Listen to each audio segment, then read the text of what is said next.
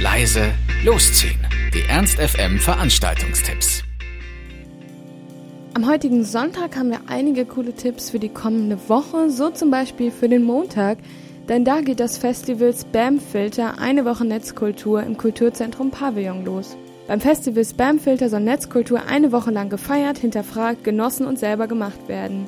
Erwarten könnt ihr jede Menge Workshops, Kunst, spannende Vorträge und Präsentationen, kontroverse Podiumsdiskussionen, gemeinsame Spiele, Party, Schlemmen und Ausprobieren. Internationale und lokale Gäste, Persönlichkeiten der Netzpolitik, des Journalismus, Aktivisten und viele, viele mehr sind dabei. Also wenn auch ihr dabei sein wollt, am Montag geht es los. Das Spamfilter Festival zur Netzkultur.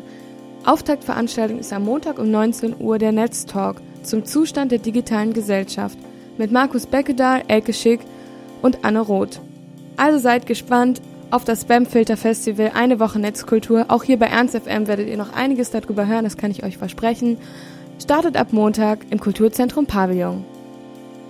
Eine weitere tolle Veranstaltung, bei der auch wir von Ernst FM dabei sind, weil sie von uns präsentiert wird, ist das Konzert von Quiet Company im Kulturzentrum Faust am Montag.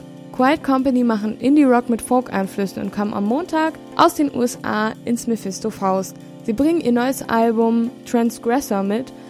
Es ist auch gleichzeitig das erste, das auch außerhalb der USA erscheint. Also seid gespannt, denn sie werden immer wieder verglichen mit großen Namen wie Muse, Biffy Clyro, Weezer und Wilco.